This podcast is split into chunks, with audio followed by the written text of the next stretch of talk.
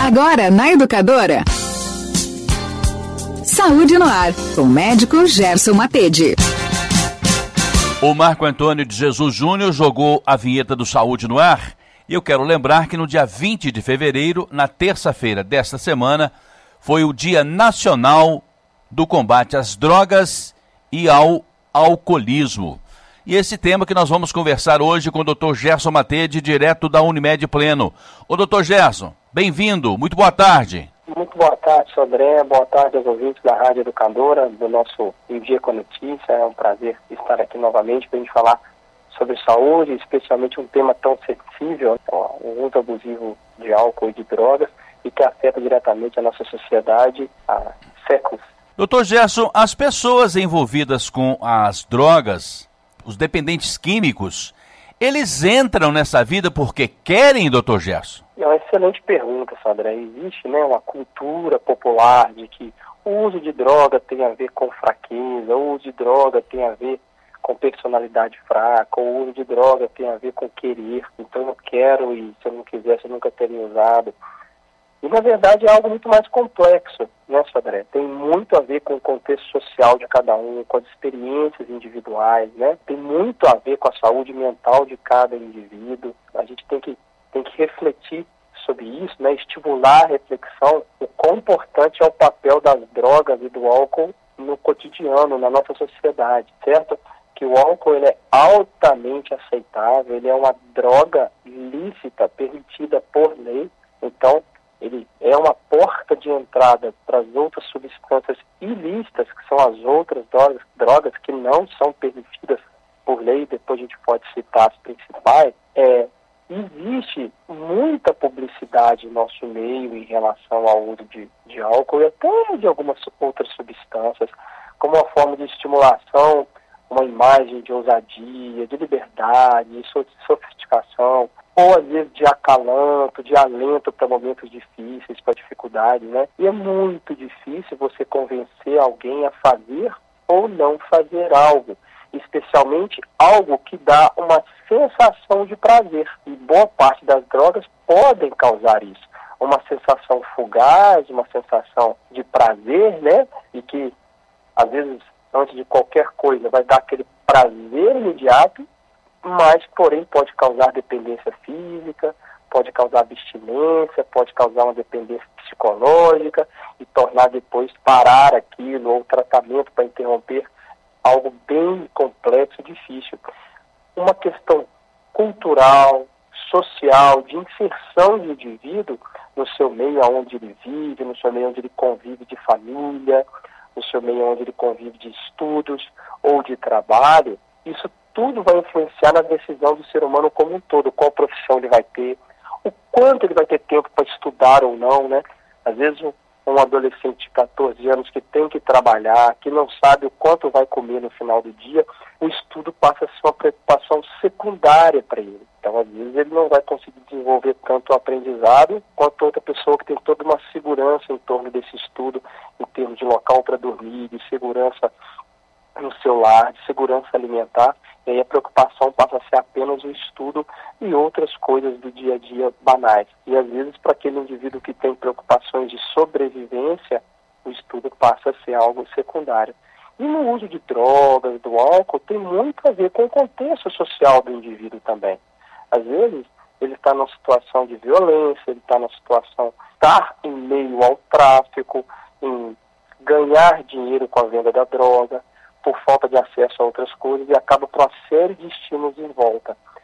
E tem muito a ver, às vezes, dentro de uma condição financeira boa ou não, independente da condição financeira, por mais que a condição financeira impacte diretamente nisso, tem muito a ver com a autoestima da pessoa, com o sofrimento mental, com o transtorno de humor, com o transtorno de ansiedade, com transtornos psicóticos, às vezes alguma síndrome psicótica, né, de fuga da realidade acaba levando o indivíduo dentro daquela condição que ele está, uma condição comportamental, uma condição socioeconômica, uma, condição de sofrimento ou de saúde mental, ao uso cultural, a uma questão de se produzir no meio de amigos, ou num desejo de interromper algum tipo de sofrimento agudo ou crônico, a pessoa acaba achando que aquilo pode ser uma saída para aquele quadro, naquele momento de sofrimento.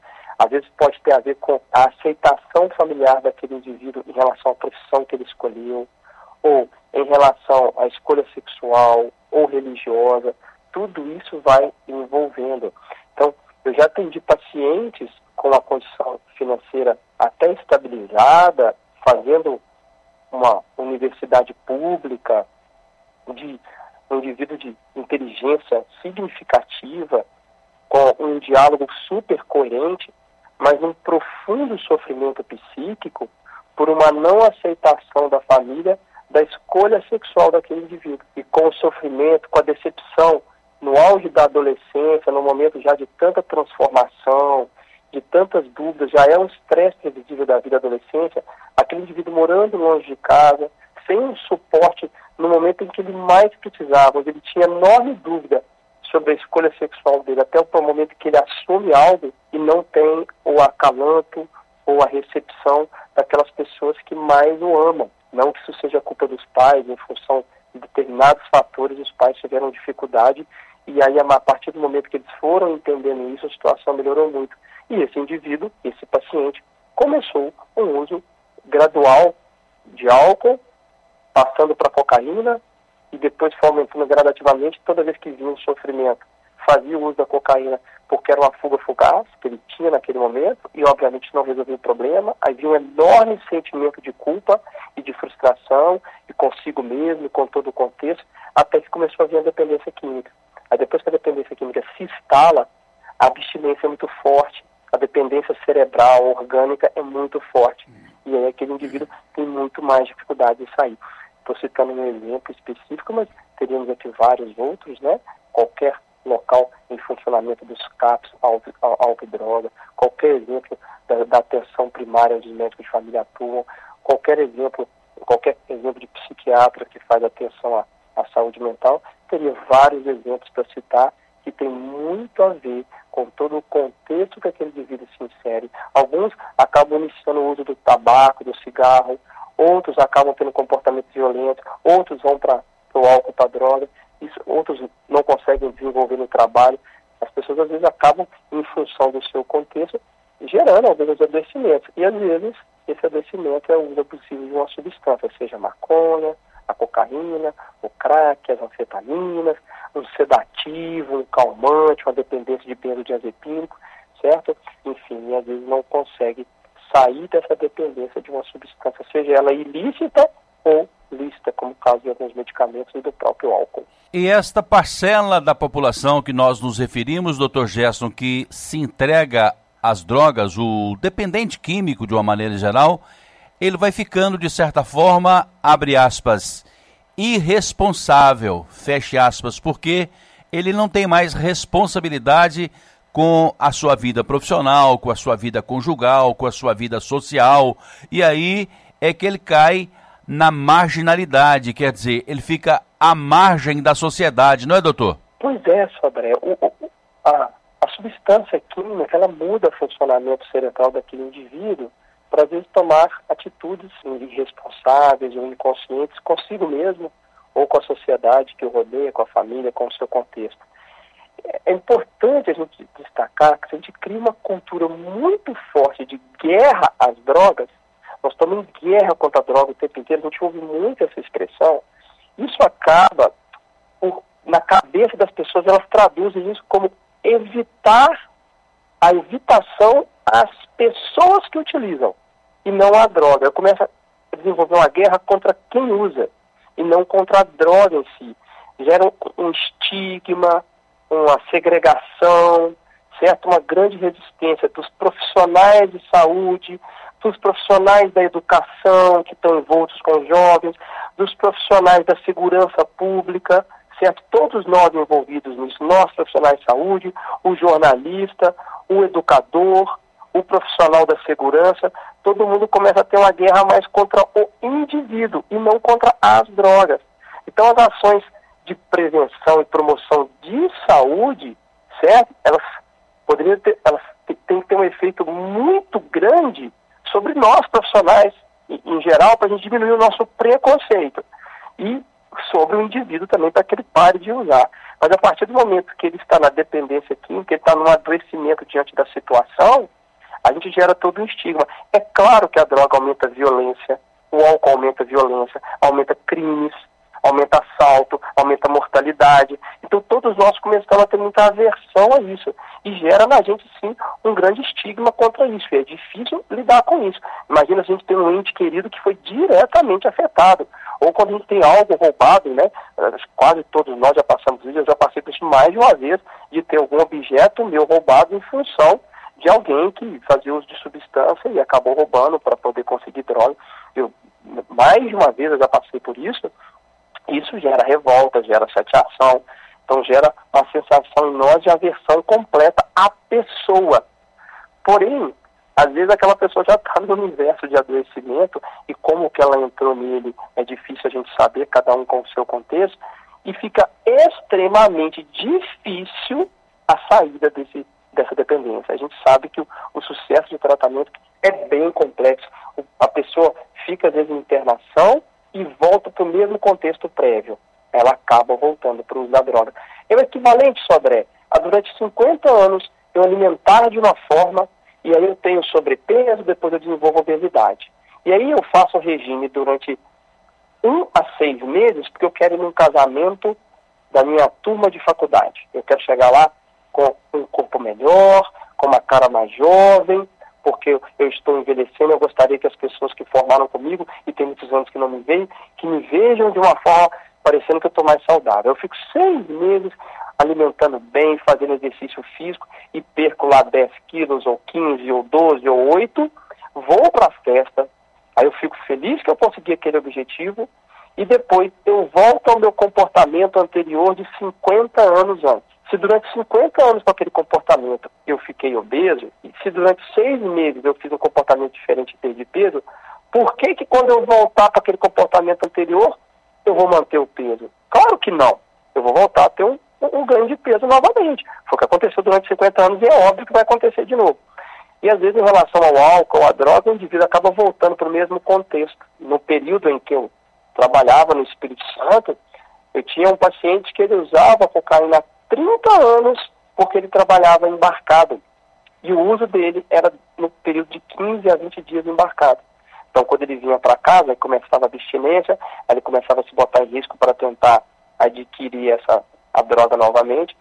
E quando ele se tratava e conseguia parar, voltava para o trabalho. E ele recebia muito bem no trabalho dele. Ele era, era um emprego que ele ganhava muito bem, então ele jamais queria largar aquele emprego. Porém, ele era fonte constante de estímulo à droga. E muitas vezes ele consumia todo o salário dele e até parte do salário da companheira, e prejudicando financeiramente a família, em função da dependência química forte de quase 30 anos. Então, assim, aquele pai amoroso se tornava alguém com sintomas de agressividade pela abstinência. Aquele marido amoroso se tornava alguém agressivo e consumia todo o dinheiro daquele trabalho. Infelizmente, talvez a saída seja se não estou conseguindo, depois de tantos anos, seja de fato mudar de emprego, porque esse emprego ele só está servindo para manter o meu vício, não está servindo para manter a casa, para manter as contas. O dinheiro está sendo todo consumido. Estou dando um exemplo bem drástico e real, para que a gente reflita sobre a situação de cada um, para a gente não marginalize completamente aquele indivíduo que está em enorme sofrimento e dependente de droga, por mais que gere na gente resistência, sim, em todos nós. Isso é um trabalho nosso de pensar o que, que a gente pode melhorar como sociedade e, e absorver é, a quantidade de pessoas que têm dependência química é muito difícil, o volume é muito grande, o SUS não dá conta, o serviço privado não dá conta. Infelizmente, é uma questão social muito pesada. Por isso que trabalhar a orientação, trabalhar a prevenção, o discurso aberto sobre o assunto, sobre o quanto o álcool está inserido na sua sociedade, o quanto o consumo tem que ser avaliado, porque só proibir e só combater não tem dado certo há décadas. Então a gente tem que começar a conversar diretamente com os jovens e falar, olha, cocaína pode gerar esse e esse efeito. Pode dar um efeito de prazer fugaz assim, assim, assado. Mas depois você vai ter isso, isso e isso. E levando em consideração que a cocaína é uma droga ilícita, como que você vai conseguir ela? Através de, que, de quais meios que você vai expor, expor-se ao risco para adquirir aquela droga. E toda vez que você usa uma droga recreativa, seja qual for, e ela é proibida por lei, de alguma forma ela está entrando no país. E normalmente essa forma é através do tráfico. E você está sustentando financeiramente esse tráfico quando você faz o consumo de qualquer droga que seja ela. É, seja a maconha, que tem um efeito menos agressivo, ou seja a cocaína ou crack, que tem um efeito devastador, né, ou a heroína, com efeito de dependência muito rápido, qualquer uma delas entram em nosso país, entra em nosso meio de forma ilícita. E quando você compra, você está financiando essa violência, esse tráfico. Essa reflexão tem que ser feita porque pretende usar também que você está sendo responsável diretamente pela manutenção desse processo. Aí existe a argumentação de algumas pessoas de que deveríamos, então, tornar todas as drogas lícitas e colocar imposto, taxação e usar o valor desse imposto para poder trabalhar o tratamento de quem já é dependente, pode ser uma opção. Se vai dar certo ou não, eu não tenho ferramentas e informações suficientes para dar essa resposta. Mas, enquanto é ilícito, a resposta é não deveríamos usar, pois estamos sustentando todo esse processo de violência que envolve o tráfico. Doutor Gerson, então o senhor acredita que o diálogo pode ser também uma boa ferramenta, pode auxiliar neste processo de transformação? Sem sombra de dúvida. A gente sempre falou que o quanto a informação é o que mais salva vidas. Quem mais salva vida não é médico, quem mais salva vida não é hospital, quem mais salva vida é informação. Quanto mais informação a gente tem, mais a gente vai submeter menos ao risco, mais a gente vai buscar ajuda na hora que a gente precisa. Se eu não tenho informação, como é que eu vou chegar até o médico? Certo? Ou até o hospital, ou até o tratamento, ou até o remédio. Certo? Se eu não tenho informação, como que eu vou usar corretamente a rede de esgoto, ou a vacinação, ou lavar as mãos para prevenir as causas infecciosas de doença? E o mesmo vale para a droga. O quanto é socialmente aceito e estimulado o nosso lazer envolto em bebida alcoólica. Sodré, quantas famílias aqui combinam de se encontrar para festejar o final do ano, ou um encontro de família, em que o motivo é vamos correr uma maratona, vamos nadar esse final de semana, às vezes pode até ter, ter o futebolzinho, mas muitas vezes depois do futebol vem churrasco. Então a gente está, o nosso lazer ele é muito voltado para alimentação e ingestão de bebida alcoólica. Inclusive aquele amigo ou aquele familiar que quer dormir mais cedo, ou que opta por não beber, ou que bebe uma, bebida, uma cerveja sem álcool, por exemplo, ou um refrigerante, ou para mais cedo, ou decide parar de beber, muitas vezes é uma ditadura sobre ele de questionamento. Ah, não acredito que você vai parar de beber. Mas por que você vai parar de beber? Mas não faz mal. Mas então assim, é difícil para aquele indivíduo que está pretendendo parar de beber. E os, os, os etilistas, aquelas pessoas que têm dependência do álcool, inclusive elas citam isso, que uma das grandes dificuldades é o quanto familiar e amigos não entendem a dificuldade, o apoio que aquela pessoa às vezes precisa e estimulam a beber em determinados momentos, ou o contrário, ou questionam e, e julgam de outra forma sem também ajudar muito. Então o diálogo, o entendimento, colocar-se no lugar do outro para entender por que, que ele acabou chegando naquela situação, é uma das coisas mais importantes para a gente evitar ao máximo que aumente os usuários de droga. Às vezes é difícil você convencer um motorista de 50, 60 anos de carteira, 30 anos de carteira, 20 anos de carteira, a ser mais educado no trânsito. Às vezes é o perfil dele. Quanto mais ele aprende, mais educado ele vai ficando. Às vezes é mais fácil você convencer aqueles que vão tirar a carteira, aqueles, aquelas crianças, aqueles jovens, os adolescentes, a criar uma cultura de educação no trânsito para quando eles se tornarem motoristas, habilitados e adultos que dirigem, eles já desde o início partiram com esse princípio da educação. É mais fácil de fazer isso do que você educar uma pessoa de 30 anos que já é altamente aversiva ao trânsito, já tem um estresse enorme em relação ao trânsito e já tem toda uma postura de ser é, agressiva e sem educação no trânsito. Vezes fica difícil você convencer. E é, é muito mais difícil você interromper o uso de droga e tratar alguém que tem uma dependência química. É muito mais difícil do que você informar e mostrar para as pessoas o quão prejudicial pode ser antes delas utilizarem. Não num combate discriminativo, e sim num combate informativo ao uso de, é, incorreto ou desnecessário de drogas e álcool. Eu sempre sou a favor do meio termo, de buscar o equilíbrio, porque eu sou um fã do filósofo Aristóteles. Mas tem pessoas que não sabem mesmo, ou que não têm mesmo condições, é fraco diante da bebida. O senhor falou daqueles encontros do final de semana, daqueles encontros de família, não só nos natais, da passagem de ano, mas isso é muito comum acontecer no, durante todo o ano. E é muito salutar também. O problema é que vem a bebida, e aí tem pessoas que não têm esse manejo, esse, esse cuidado de lidar com aquilo que ele não pode. E aí, no final, acaba sempre em tragédia. As estatísticas estão aí para todo mundo ver. Então, o negócio, quando eu não posso com ela, é ficar distante da bebida, não é, doutor? Sem sombra de dúvida. Em especial em momentos mais vulneráveis da vida, né? Na infância, na adolescência, o nosso cérebro tem uma maturação neurológica pelo menos até os 20 anos de idade. Então você às vezes sofre uma injúria porque o álcool ele, ele é agressivo ao sistema nervoso central, né? Ele lesiona o neurônio, ele pode matar células neuronais ele pode causar tremor, ele pode causar ansiedade, ele pode causar depressão, lentificação de pensamento.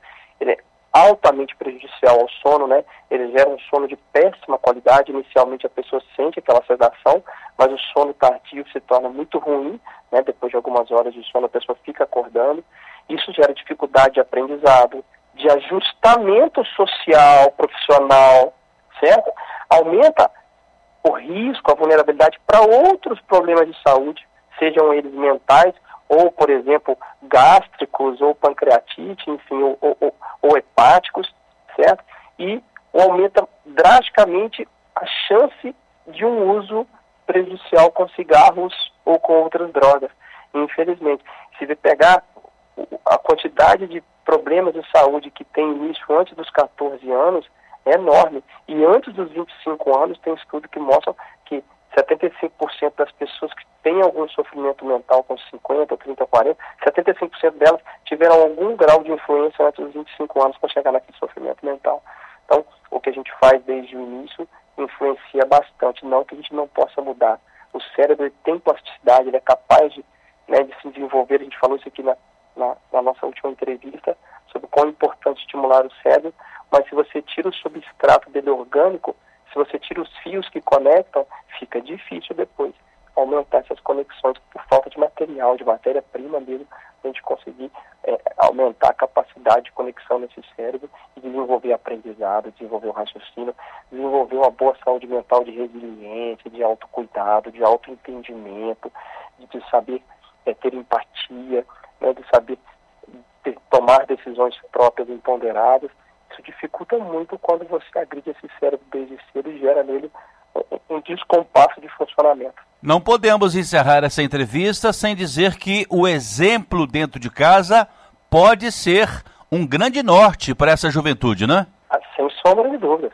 Sem sombra de dúvida, né? Gente dar o exemplo, o exemplo de educação, o exemplo de, de saúde, de exercício físico, de autocuidado, certo? De empatia com o outro, né, fornecer isso de exemplo, seja para os meninos, para as meninas, para os adolescentes, é algo que ajuda muito.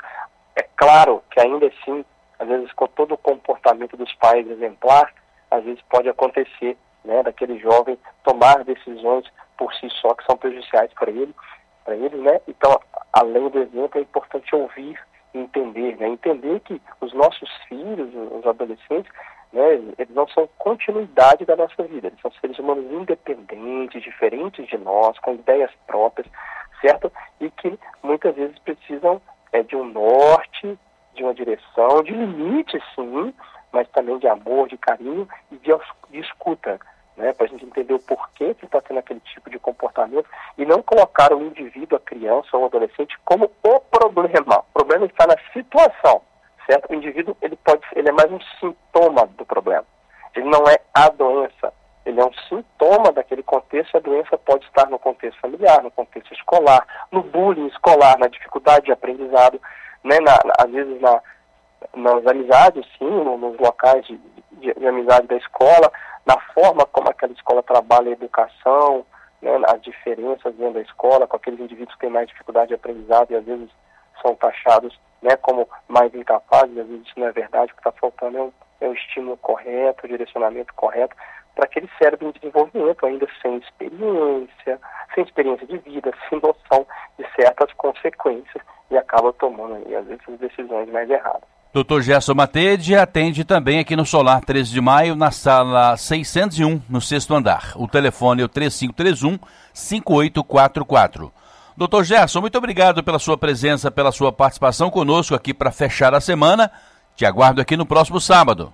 Eu que agradeço a você, André, a Rádio Educador e aos ouvintes, né, especialmente por um tema tão sensível, muitas vezes polêmico, com opiniões diferentes. Exatamente aquilo que, que gera polêmica e diferentes opiniões são os temas que a gente mais tem que dialogar, discutir e somar ideias, né? Não gerar um embate, sim a soma de ideias e de informação. Saúde no ar, com o médico Gerson Matede.